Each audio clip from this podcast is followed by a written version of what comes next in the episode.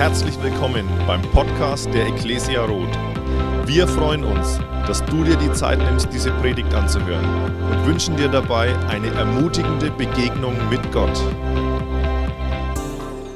Amen. Gott ist so gut, oder? Hey, es ist voll schön, dass du da bist. Und denk daran, die Freude am Herrn ist unsere Stärke. Und ich weiß, das wisst ihr, deswegen seid ihr hier. Hey, es ist so gut, weil wir starten heute mit einer neuen Predigtserie. Die Sonny hat es fast richtig gesagt, aber dass sie es nicht richtig gesagt hat, liegt an mir, weil ich es ihr falsch gesagt. Ähm, unsere Predigtserie heißt, was Gott niemals gesagt hat. Vierteilige Predigtserie, also fast bis zum letzten Sonntag im März begleitet sie uns. Und wir betrachten da Aussagen, die viele Menschen glauben über Gott, obwohl er sie nie gesagt hat. Zum Beispiel werden wir das Thema in den nächsten Wochen behandeln, Gott gibt dir nicht mehr, als du schaffen kannst. Ich weiß nicht, ob das schon mal zu dir jemand gesagt hat, als du gerade irgendwie frustriert warst, dass jemand sagt, weißt du, Gott gibt dir nicht mehr, als du schaffen kannst. Eine Aussage, die Gott nie getätigt hat.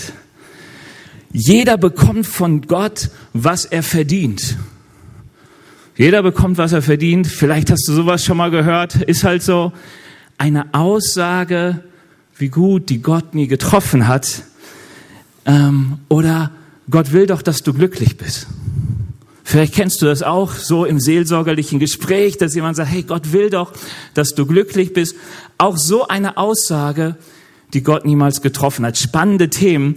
Bevor wir heute zu dem Thema kommen, das heute dran ist, habe ich eine ganz komische Frage an euch, die ich mir wünsche, die wir so zusammen beantworten. Und die Frage ist, ähm, was ist geistlicher?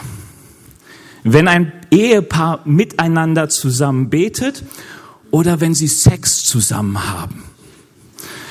Ihr merkt, das ist keine Ja-Nein-Frage. Also wenn du sagst, ja, ja, genau, passt nicht. Wir machen das folgendermaßen. Wenn du denkst, hey, es ist geistlicher, wenn sie Sex miteinander zu haben, ist dein Zeichen, dass du jetzt noch nicht machen musst. Also wir steigen den, also ich sag so 3, 2, 1 und dann macht dir das richtige Zeichen. Also wenn du denkst, hey, es ist geistlicher, wenn sie Sex zusammen haben, go for it, ja, ist der Daumen. Okay? Wenn du denkst, dass es geistlicher ist, wenn sie miteinander beten, sagst du, hey, Peace, Frieden in Gott, lass uns beten. Und wenn du denkst, hey, eigentlich ist es absolut gleichwertig, einfach die Faust, ich weiß nicht, was die bedeuten soll, die ist ja eher was für Aggressivität, aber ich muss ja von vorne sehen die Unterschiede. Also, du weißt, Sex, Gebet, hey, beides gleich gut oder gleich schlecht. Okay? Ich habe was bei Wer wird Millionär gemerkt. Die, die, bei Wer wird Millionär, du merkst, manche Leute können Fragen ganz schlecht beantworten, wenn sie mal denken, ist eine Fangfrage. Also keine Fangfrage, du musst nicht um die Ecken denken, du sollst einfach mal in dich hineinhören und so denken, was du sagst. Also ich sage 3, 2, 1 und ihr hebt das hoch und so, wenn möglich, so fünf Sekunden, dass ich es wahrnehmen kann. Also ich bin hier nicht mit einer Kamera, es geht mir nur um so eine Einschätzung, okay? Diese Möglichkeiten gibt's. 3, 2, 1.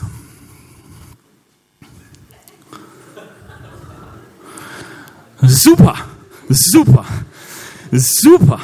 Wir sind eine schöne gemischte Runde. Alles war dabei. Oder warte mal, ich war, bin mir gar nicht so ganz sicher. Könnten mal die, die das, egal. hey, heute heißt das Thema Hauptsache, deine Beziehung zu Gott stimmt. Hauptsache deine Beziehung zu Gott stimmt. Vielleicht so etwas, was du dir auch sagst, was du schon gehört hast, weißt du, Hauptsache deine Beziehung zu Gott stimmt. Was soll das heißen? Nicht wenige Menschen leben von uns in einer gewissen Zweiteilung, nämlich es gibt auf der einen Seite ihr spirituelles, göttliches, geistliches Leben. Da geht's um Gottesdienst, Kleingruppen besuchen, beten, für die Gemeinde einen Dienst tun, irgendwie versuchen, nett zu den Mitmenschen zu sein. Und an der anderen Seite gibt's so das irdische, profane, vergängliche Leben. Ja, so Freizeitgestaltung, Erziehung, Arbeit, Ehe, so all die Dinge, von denen man weiß, die werden in 100 Jahren nicht mehr so, zumindest für dich, da sein und wenn Corona dich erwischt, vielleicht sogar etwas früher. Schlechter Witz. Der kommt noch öfters. Nein. Hey, was? Und diese beiden Welten stehen oft sehr getrennt nebeneinander in deinem Leben und in unserem Leben. Ich will dir ein paar Beispiele sagen, weil du sagst, nee, ist doch alles super gemischt. Nehmen wir mal die Gottesbeziehung. Du kommst jeden Sonntag in den Gottesdienst, vielleicht auch nur einmal im Monat, vielleicht auch nur an Weihnachten. Und den Rest deines Lebens verbringst du so, wie du es am besten gestalten kannst. Und dein Denken ist, hey, ich habe Gott das gegeben, was er braucht, jetzt wird er mir geben, was ich brauche. Kennt ihr das? So, Herr, ich war im Gottesdienst, warum segnest du nicht mein Tun?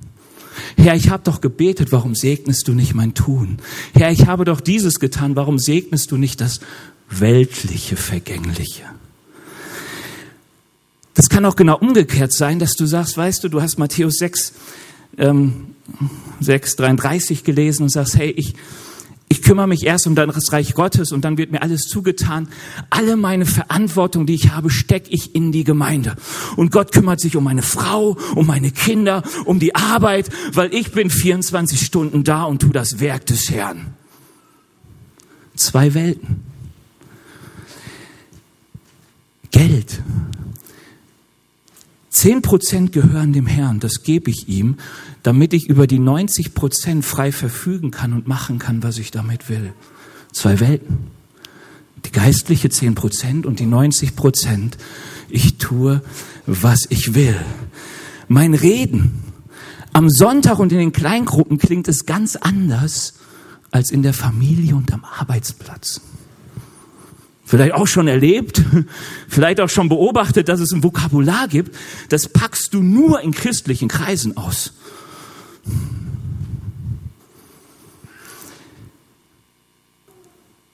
Kraft.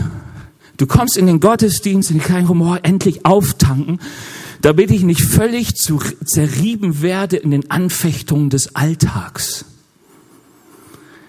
Die geistliche Welt, die heile Welt, die Auftankwelt, die böse, schlechte, profane, weltliche Welt, in der ich aufgerieben werde.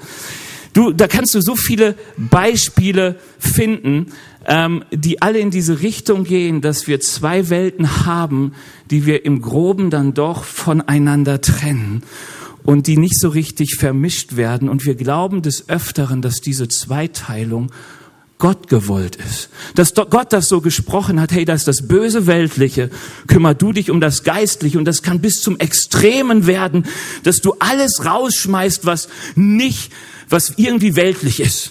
Den Fernseher, dein Auto, was weiß ich. Also gibt's ja so verschiedenste Sachen.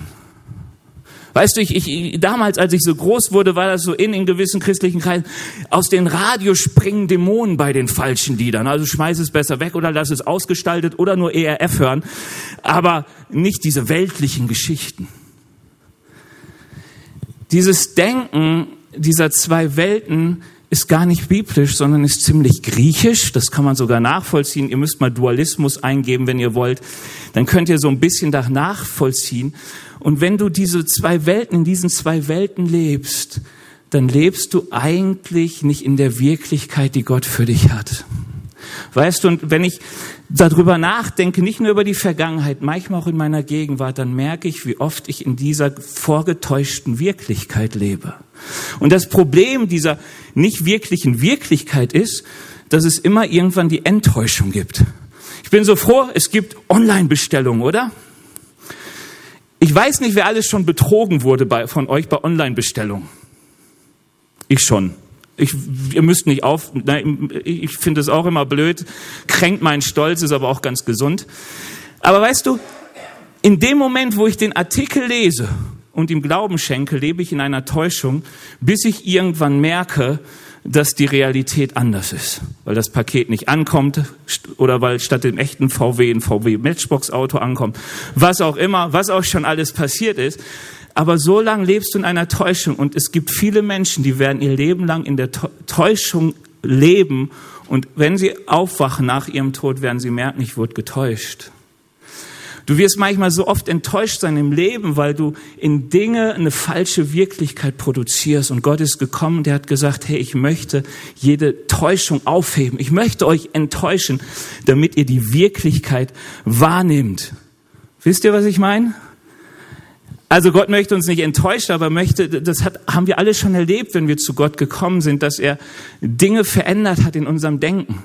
Dass wir gemerkt haben, hey, alles Leben ist nicht im Arbeiten. Und wir wurden enttäuscht über unsere Vergangenheit und danken Gott dafür, dass er uns die Augen geöffnet hat. Und wenn du merkst, ich lebe in diesen zwei Welten, Gott möchte uns heute Morgen die Augen auftun, dass wir nicht ständig enttäuscht werden, weil in diesen zwei Welten leben raubt dem Evangelium so viel, so viel, so viel Kraft und Freude und Leben. Gott hat so viel mehr für dich, was du bis jetzt erlebt hast. Wenn du in diesen zwei Welten lebst, ist absolut nicht das, was Gott dir verheißt. Da ist so viel mehr. Also lass uns mal so ein paar Bibelstellen angucken, wie Gott das Profane und das Ewige einfach gnadenlos mischt. Hm, wir können einfach, ich gehe mal so ein paar durch, das ist meine absolute Lieblingsbibelstelle. Also die habe ich auch schon öfters gebracht hier in der Gemeinde. Also wer ab und zu in den Gottesdienst kommt, Gott griff diese ausgewählten Männer Israels nicht an, sondern sie durften ihn sehen und aßen und tranken in seiner Gegenwart. Hey, da waren Männer auf dem Berg Sinai und sie sahen Gott. Und weißt du, was die meisten mit uns verbinden? Okay, sofort aufs Angesicht fallen, Lobpreis machen, fasten, beten, irgendwie, aber bloß nicht essen. Was für eine unglaublich profane, weltliche, vergängliche Angelegenheit, in so einem geistlichen Moment zu essen, fasten, geistlich sein. Und Gott bringt sie gnadenlos zusammen. Wie cool, sie durften sogar essen in seiner Gegenwart. Nächster Vers. Ob ihr nun esst oder trinkt oder sonst etwas tut, tut alles zur Ehre Gottes.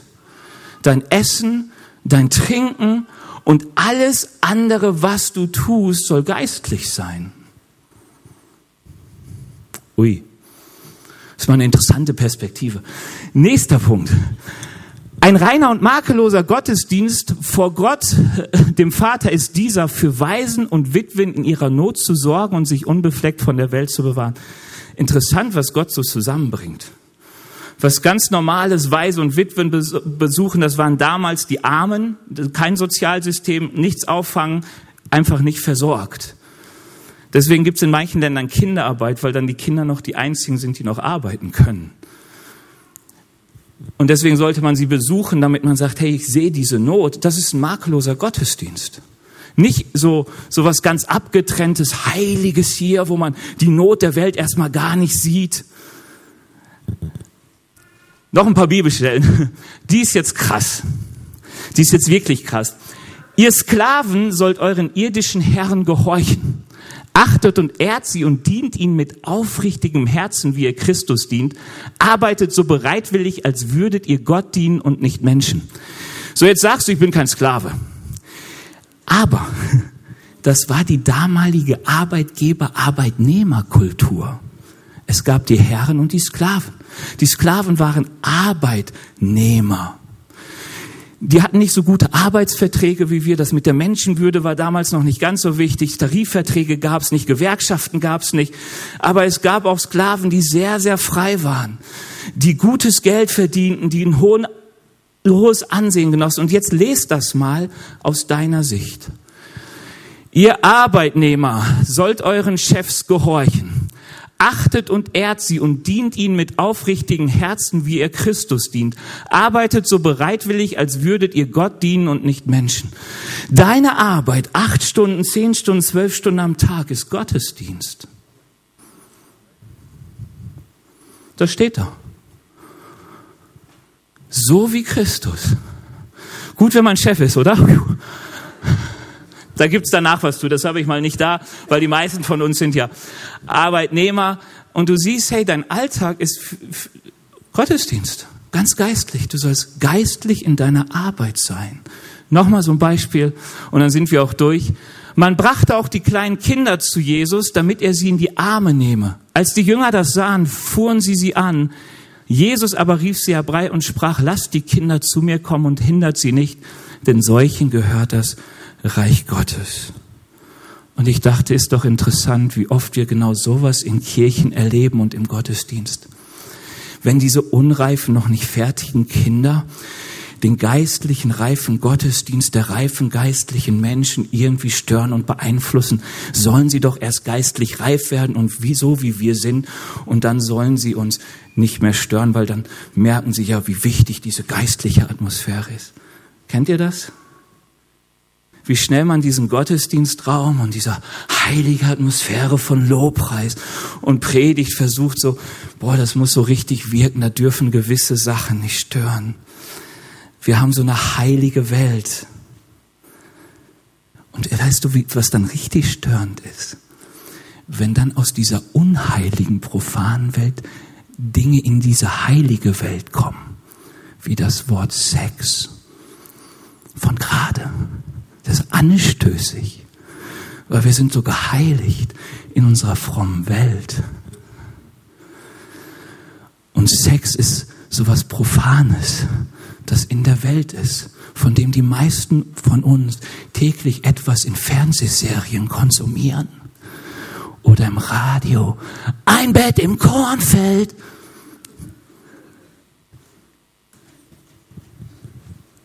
Zwei Welten so oft. Und Gott sagt, das ist nicht richtig. Weißt du, was Gott möchte? Gott möchte die beiden Welten versöhnen und zu einer Welt machen. Das Profan ist geistlich und das Geistliche profan. Ähm und wir wollen einfach mal kurz angucken, wie wir das machen können anhand einer Bibelstelle, die ihr wahrscheinlich auch schon kennt.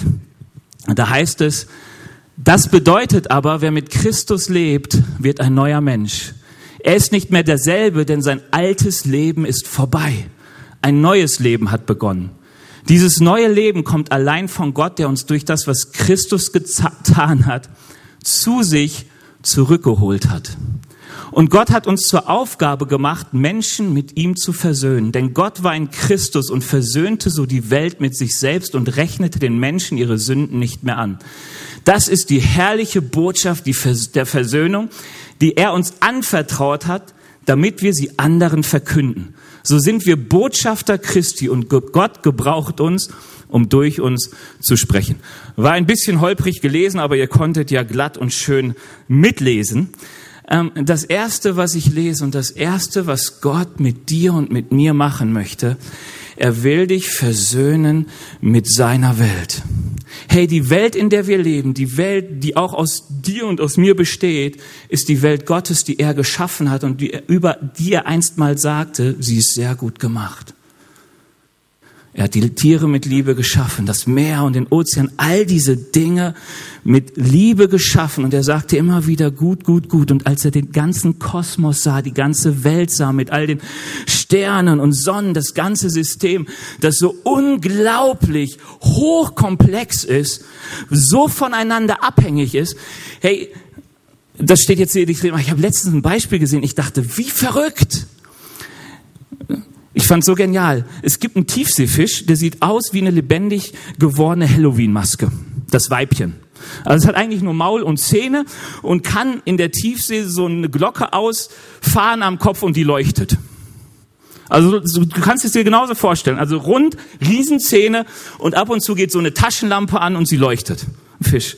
Das Männchen hat, ich weiß nicht genau wie, aber ich würde sagen, ist ungefähr 20-fach so klein und lebt meistens nicht in der Tiefsee, sondern oben. Und irgendwann, wenn es geschlechtsreif wird, sucht es sein Weibchen, das es extrem gut riechen kann und beißt sich irgendwo fest. Dann verkümmern seine Flossen. Er kommt in Verbindung mit dem Blutkreislauf seines Weibchens und die beiden werden geschlechtsreif und das Männchen bleibt so angedockt die ganze Zeit, die Leichen und so weiter, und geht das so Funktion und ich dachte, was für ein verrücktes System.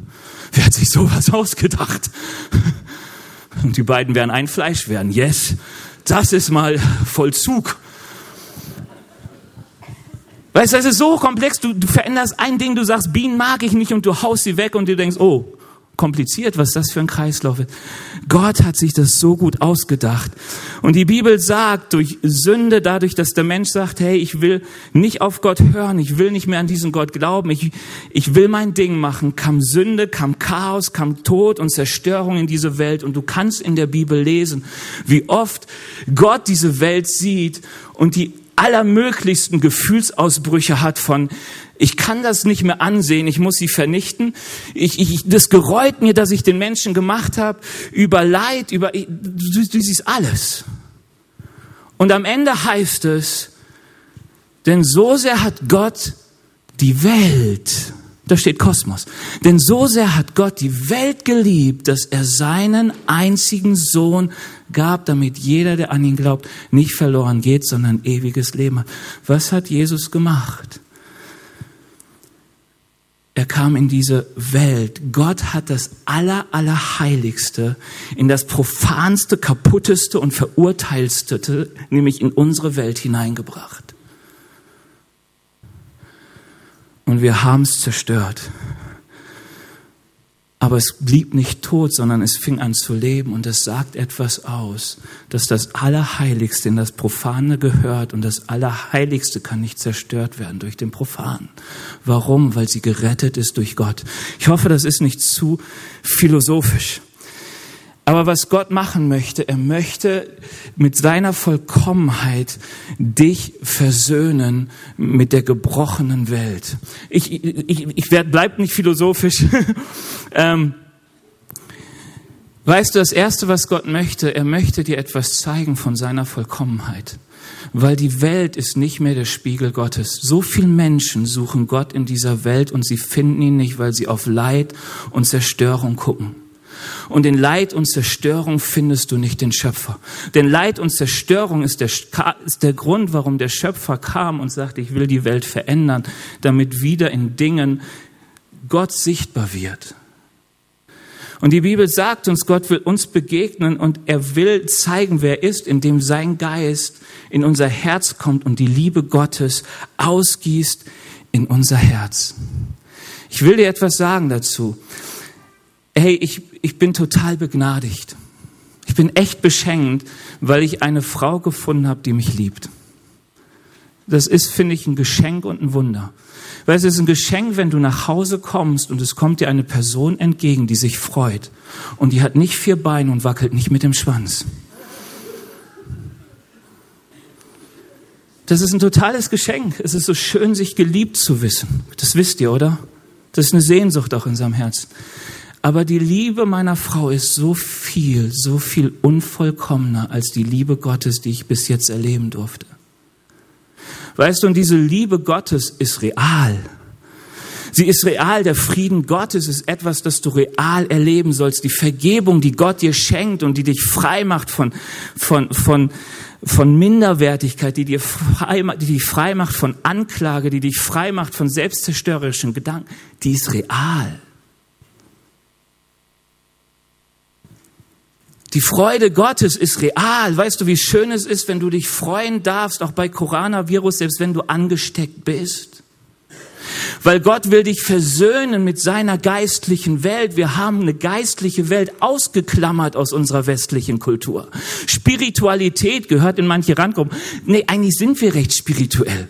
Wir glauben an Globulis und ich weiß nicht an was allem, aber wir wollen nicht an den einzig lebendigen Gott glauben, der dir eine Perspektive eröffnet, die weit über dieses Leben hinausgeht. Und ich frage mich persönlich, sag mal, wie oft merke ich, wie versöhnt bin ich mit der Ewigkeit Gottes? Ich bin in einer Kleingruppe und da habe ich schon öfters gesagt, wir sind alt. Und wir waren am Donnerstag zusammen und je, ein, ein von, jemand Verwandtes aus, von einem aus unserer Kleingruppe ist gestorben und die war 68. Und die Leute haben gesagt, boah, was, so jung mit 68, schon gestorben. So, dann saß ich da und dachte, 68, schön, wenn ich so alt wäre, aus meiner jetzigen Perspektive. Und wir haben so ein bisschen über Tod geredet und ich dachte, Paulus sagte, ich habe Lust abzuscheiden. Paulus sagte, ich habe Lust daran zu sterben. Paulus sagte, ich habe Lust daran zu sterben, weil er sagte, ich bin völlig überzeugt, dass das, was kommt, so viel herrlicher ist als das, was ich hier habe. Und er sagt den Korinthern, Leute, Korinthers, wenn ihr daran, an einen Jesus glaubt, der nur für diese Welt da ist, seid ihr die ärmsten Menschen der Welt.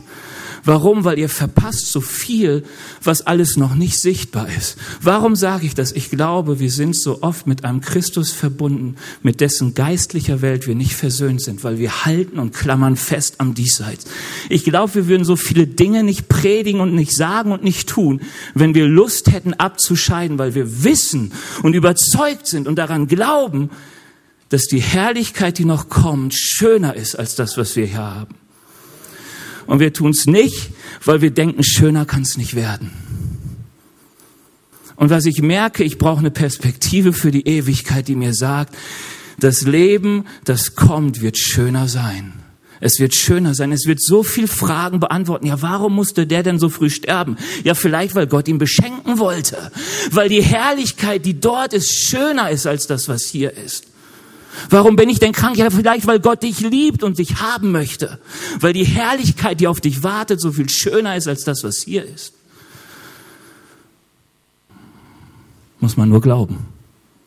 Versöhnt sein mit der geistlichen Welt.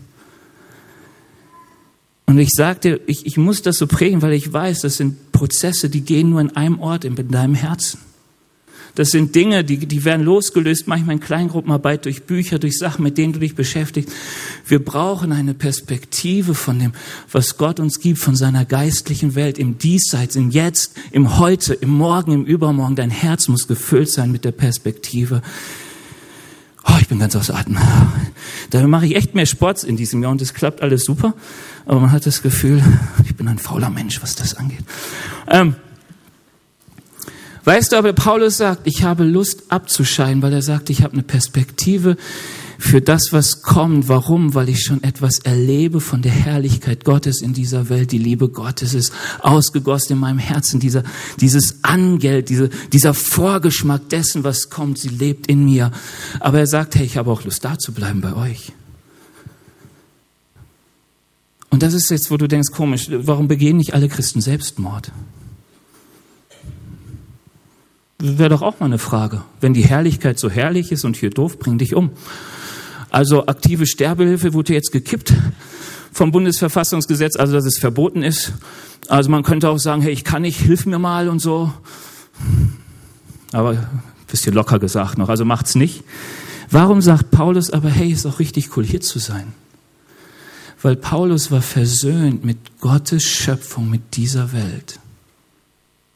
Paulus hatte eine schöne Perspektive auf dieser Welt, weil er durch Christus versöhnt war und die Welt sah mit den Augen Gottes und den Wert der Welt sah, die es wert war, dass Jesus in die Welt kam.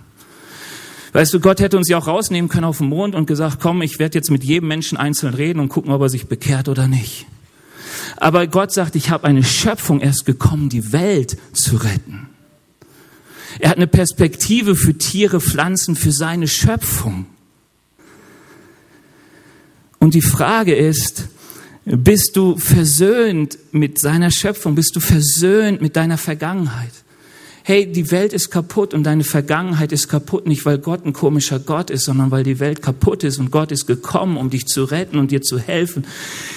Gutes und Dankbarkeit zu haben über deine Vergangenheit, Vergebung auszusprechen über Menschen, die, die dich verletzt haben, Vergebung auszusprechen über Verletzungen, die, die passiert sind, Bitterkeit im Herzen zu verlieren und aus einem unzufriedenen Menschen ein dankbarer Mensch zu werden. Gott möchte dich versöhnen, Gott möchte dich versöhnen mit dieser Welt. Weißt du, was Paulus sagt? Der Gott, der uns alles darreicht zum Genuss. Paulus sagt mal, hey, sag mal, da gibt so fromme Leute, die verbieten, das eine zu essen, dieses andere zu tun. Die sind so fromm, dass sie geistlich und profan auseinanderhalten, obwohl doch alles von Gott gegeben ist zum Verzehr. Gott möchte dir eine Perspektive geben für die Schönheit dieser Welt, die dir dienen soll. Es ist für dich gemacht zum Genuss auch heute noch. Der dir die Augen öffnet für seine Geschöpfe. Ich weiß nicht, wie du denkst über deine Mitmenschen, über deine Feinde, über deine Freunde, über Ausländer. Aber das geht's gar nicht um Politik, hier geht's um dein Herzen. Wenn ich frage, bist du versöhnt mit den Geschöpfen dieser Welt? Liebst du den Menschen, egal ob er dein Feind oder dein Freund. Warum kann Paulus sagen, ich liebe meine Feinde? Weil er eine Perspektive von Gott hat auf den Menschen, der verloren ist und der gerettet wird von seinem Gott. Und er hat die Rettung Gottes erlebt und er sagt, ich will ein Mensch sein, der das Reich Gottes verwirklicht in dieser Welt. Ich habe Lust auf dieser Welt, weil ich weiß, ich kann das Reich Gottes sichtbar machen. Ich kann die Weisheit Gottes an die Oberfläche bringen. Ich bin versöhnt. Ich bin versöhnt mit den, weißt du was? Oh, ich muss, ich muss langsamer werden.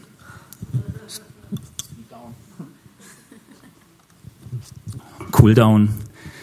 Weißt du, was Sprüche 12, Vers 10 sagt? Der Gerechte kümmert sich um das Wohlergehen seines Viechs, seiner Tiere, aber das Herz der Gottlosen ist grausam. Weißt du, versöhnt mit dieser Welt heißt auch versöhnt zu sein mit den Geschöpfen. Hey, auch positiv zu denken über die Tiere. Die Schönheit dieser Welt zu erkennen. Weißt du, wir Christen, die wir das manchmal trennen, sagen, ach ja, das ist die Welt, die sowieso verloren geht, alles geht den Bach runter, versuchen wir irgendwie noch unser Leben hier durchzuretten, gerettet zu werden und vielleicht nehmen wir den einen oder anderen noch mit, wenn man irgendwie so ein bisschen sich traut.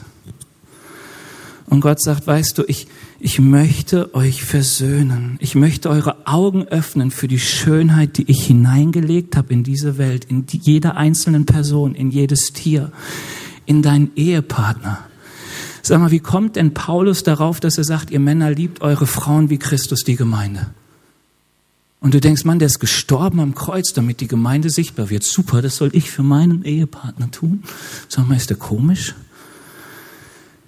Weil Gott möchte dir eine Perspektive geben, seiner Sicht über deinen Ehepartner. Und er möchte sagen, versöhn dich damit. Versöhn dich damit. Seh den Wert, den Gott in ihm sieht und hole ihn hervor. Sei versöhnt ähm, mit der Schönheit der Arbeit. Weißt du, Arbeit gab es, solange es die Welt gibt. Als Gott den Menschen schuf, sagte, hey komm, gestalte die Welt, mach sie dir untertan, mach die Sachen schön und so weiter. Arbeit war schon immer da. Arbeit kann so schön sein. Und dann kam die, die, die, die, der Sündenfall in die Welt und plötzlich wurde Arbeit zu einer Knechtschaft. Und wenn Gott dich versöhnt mit dieser Welt, möchte er, dass du Freude findest an deiner Arbeit, dass du sie umarmst, dass du sagst, hey, wie cool ist es, meinem Chef zu dienen, ist es wie Jesus zu dienen. Wie schön ist es, Geld zu verdienen, um anderen was Gutes weiterzugeben. Wie schön ist es, eine Kultur zu prägen in meinem Arbeitsumfeld, in der Jesus sichtbar wird. Freundlichkeit zum Beispiel. Weißt du, wenn, wenn Gott dich mit seiner Welt versöhnt, rückt die Welt wieder in Gottes Ordnung für dich. Das ist so wichtig.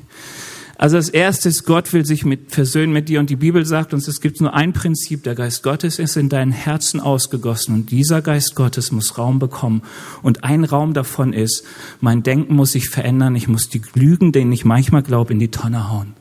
Die Welt ist kaputt, aber in dieser Welt wohnt die Schönheit und die Weisheit Gottes. Und du sollst dich versöhnen mit dieser. Zweiter Punkt und auch letzter. Gehe geistlich mit den Dingen dieser Welt um. Weißt du, was, das ist, was Paulus Herzschlag war, weshalb er sagte, ich will diese Welt nicht verlassen. Ich, ich habe Lust abzuscheinen und ich bin voll froh hier zu sein, weil ich will die himmlische Dimension Gottes in dieser Welt sichtbar machen. Ich will die himmlischen Dimensionen Gottes in dieser Welt sichtbar machen. Ich möchte, dass die Weisheit Gottes und die Schönheit Gottes in diesen Dingen, die von der Sünde kaputt sind, hervorstrahlt. Weißt du, du kannst Klick, Klick machen, also einmal genau.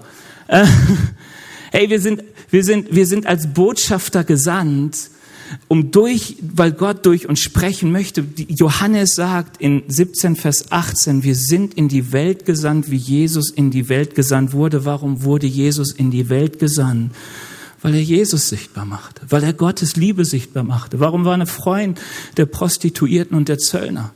Weil er sagte, Gottes Liebe ist nicht nur für die, die was Gutes leisten. Gottes Liebe ist da für jeden Menschen. Für jeden Menschen. Auch für die, die völlig versagt haben.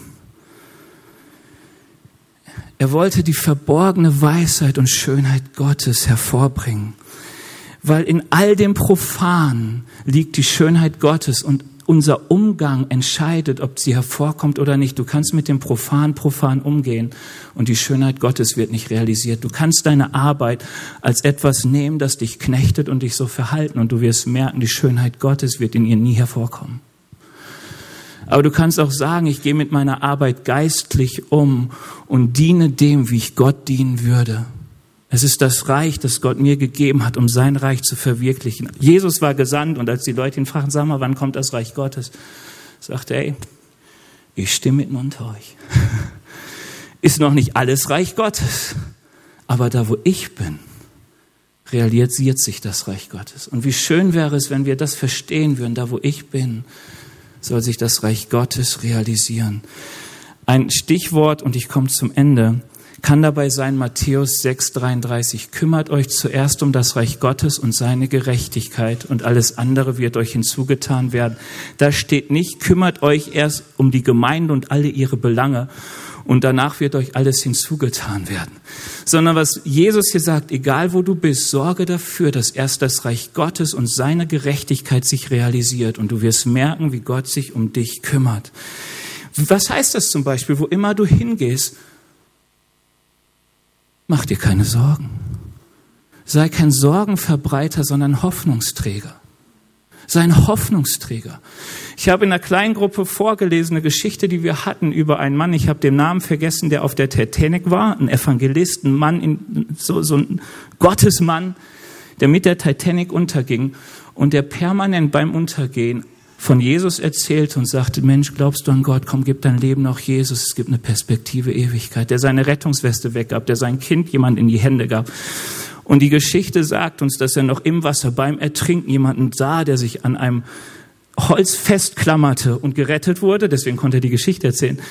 Und auf diesem geklammerten Mann ist dieser am Ertrinken sein der Evangelist zugegangen und hat gesagt, sag mal, kennst du Jesus? Bist du versöhnt?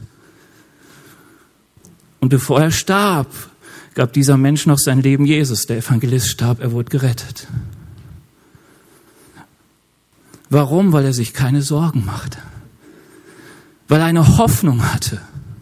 Weißt du, wir müssen uns keine Sorgen machen. Jetzt komme ich wieder so zu Corona.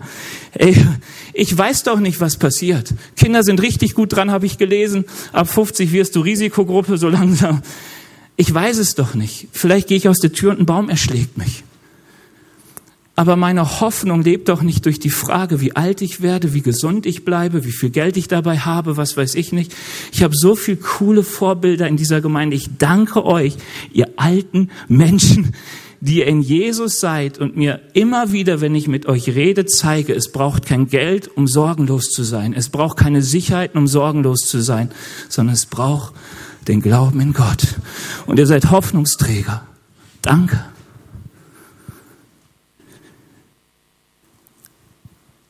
Dass man in seiner Arbeit, das habe ich schon, dass man mit seinem Geld zu 100 Prozent geistlich umgeht. Hey, und das ist ein interessantes Beispiel. Die Bibel sagt, Geld ist ein Götze. Jeder von uns trägt einen Götzen in der Tasche mit, weil Geld regiert die Welt. Das wissen wir, das erleben wir immer wieder. Und jeden Tag hast du etwas in der Hand, wo Gott dich fragt, willst du einen Götzen anbeten oder willst du mit diesem profanen Marmon geistlich umgehen? Und das, was im Reich Gottes gehört, ins Reich Gottes geben, großzügig leben, verantwortungsvoll leben, nicht verschwenderisch leben und so weiter und so weiter. Da gibt es auch keinen großen Regelkatalog. Die Regeln sind unterschiedlich. Die hat Gott unterschiedlich gemacht. Es gibt Menschen, die sagen, 100 Prozent meines Gehaltes fließt in die Mission. Andere sagen, sehe ich für mich nicht so. Aber ich weiß, unser Handeln soll die Realität Gottes in die Welt bringen. Kommt, ihr dürft hochkommen. Kommen wir zu unserem Ehepartner. Ja, wie ist es denn nun mit dem Sex und dem Gebet?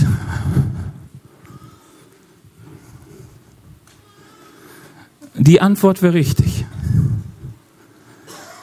Die Antwort wäre richtig. Hey, warum? Beides ist ein Geschenk Gottes. Beides ist eine Gnadengabe Gottes, dass ich Zugang habe und zu Gott beten darf, ist eine Gnadengabe. Und ich liebe es, dass es diese Gnadengabe in der Ehe von Ellie und mir gibt. Weil wir verstreiten uns manchmal so. Und wir haben Schwierigkeiten miteinander zu kommunizieren und wir lernen immer mehr zu sagen, komm, lass uns mal beten, erstmal getrennt. Und dann fängst du an, demütig zu werden. Und dann redet Gott zu dir und du fängst an, dich zu entschuldigen. Und dann betest du zusammen und du wirst versöhnt und du sagst, Leute, Ehepaare, die es noch nicht gelernt haben, fangt einfach klein an. Bevor jemand das Haus verlässt, nehmt euch kurz an die Hände, betet eine Minute miteinander. Lernt das Beten. Es ist ein Geschenk und eine Gnadengabe und es realisiert die Schönheit Gottes in deinem Leben. Aber Leute, mit Sex ist es nicht anders. Unheimlich schöne Art, sich zu versöhnen.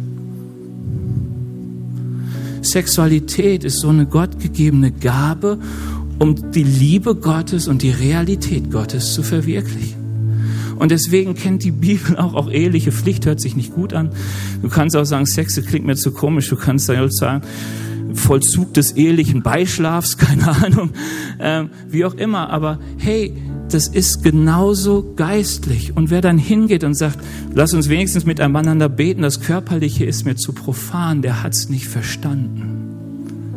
Was die Bibel sagt, dass sich die Welten zusammen zusammenkommen müssen. Es gibt einen Pastor, der hat ein Buch geschrieben, Seelsorger, der gesagt hat, hey, mein, sein Rezept ist, schlaf jeden Tag miteinander und ihr werdet merken, wie Probleme weniger werden.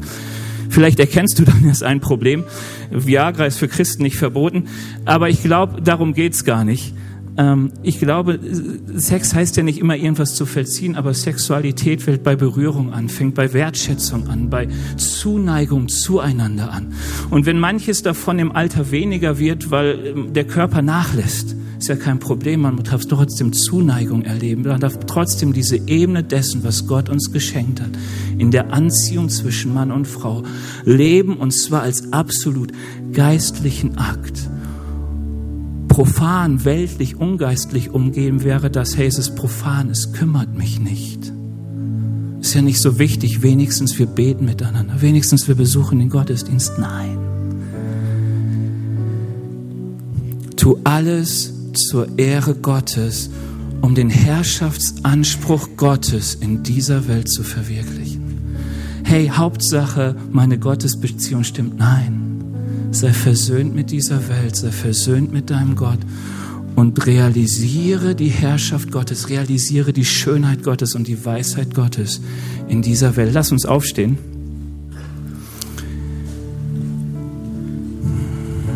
Herr Jesus, ich danke dir dafür, dass du diese Welt liebst, dass du uns liebst, dass du deine Schöpfung immer noch liebst und dass bei aller Zerstörung, bei allem Missbrauch dessen, was du hineingegeben hast, Herr Jesus, du noch liebst, was du hineingelegt hast, Herr Jesus, dass so vieles deine Weisheit, deine Schönheit offenbart.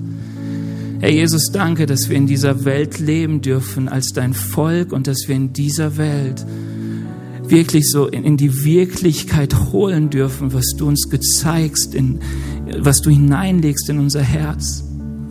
Herr Jesus, ich bete dich, dass du diese Auseinanderhaltung von, von, geistlich und profan, von weltlich und geistlich, dass du, Herr, Versöhnung schenkst. Herr, dass du das falsche Denken, die Lügen, die oft in unserem Kopf sind, wegnimmst. Herr Jesus, dass du uns neue Freude schenkst an, an, an der Herrlichkeit, die vor uns liegt, aber auch die Herrlichkeit, die uns zu Füßen liegt. Herr Jesus, ich bete dich, dass wir neu durchdrungen werden von deinen Gedanken, von deiner Perspektive, von dem, was du siehst, wenn du in diese Welt hineinschaust. Und ich will dich einladen, jetzt einfach mal so dein Herz zu öffnen für Gott. Und ich weiß nicht, ob es irgendetwas so gab in der Predigt, was dich angesprochen hat und wo du gemerkt hast, hey, das bewegt mein Herz, hier möchte ich stärker werden, hier möchte ich etwas verändern. Weißt du, mein, mein größtes Anliegen heute Morgen ist wirklich, sei versöhnt mit deinem Gott, sei versöhnt mit dem, was Gott dir gibt. Wir sind viel zu oft unversöhnt. So oft wohnt noch Zorn in unserem Herzen, Anklage über vergangene Dinge, Anklage über das Leben, das du hast. So oft stehen die Verletzungen im Vordergrund. So oft findest du den Wert nicht in dir. So, so oft fragst du dich, warum es überhaupt Sinn macht zu leben. Du schleppst dich von Punkt zu Punkt und immer wieder diese Dürre, weil Versöhnung, Versöhnung noch nicht eingezogen ist. Und wenn es einen Punkt gibt, wo du merkst, wo, du, wo ein Schreien in dir ist, Herr, versöhne mich. Herr, ich will dankbar sein über meine Vergangenheit, obwohl sie so kaputt war. Ich will dankbar sein für meine Eltern, auch wenn ich sie nie erlebt habe. Ich will dankbar sein für meinen Arbeitgeber, obwohl er mich so ausnutzt. Ich weiß nicht, was es ist, aber dann heb mal deine Hand. Streck sie mal aus zum Himmel. Herr Jesus, du siehst die Hände, die ausgeschreckt sind und du kennst das Schreien ihres Herzens. Herr Jesus, ich bete dich, dass du jetzt kommst und dass du Versöhnung schenkst. Heiliger Geist, dass du wirklich so Raum machst und deine Gedanken hineinlegst, deine Wahrheit hineinlegst, dein Friede, deine Freude, deine Rechtsprechung hineinkommt. Oh, Halleluja. Oh, Halleluja. Halleluja. Herr, hebt mal eure Hände und fangt an, Gott anzubeten. Fangt mal an, ihm euer Gebet zu sprechen, ob in einer anderen Sprache, aber ob laut oder leise, wenn du dich knien willst. Fang mal an, zu Gott zu rufen. Bring ihm, was dich bewegt. Halleluja. Halleluja, Halleluja. Oh, Halleluja. Herr Jesus, bewegt du unsere Herzen. Halleluja. Lass uns wirklich so jetzt nochmal in die Anbetung und die Begegnung mit Gott gehen.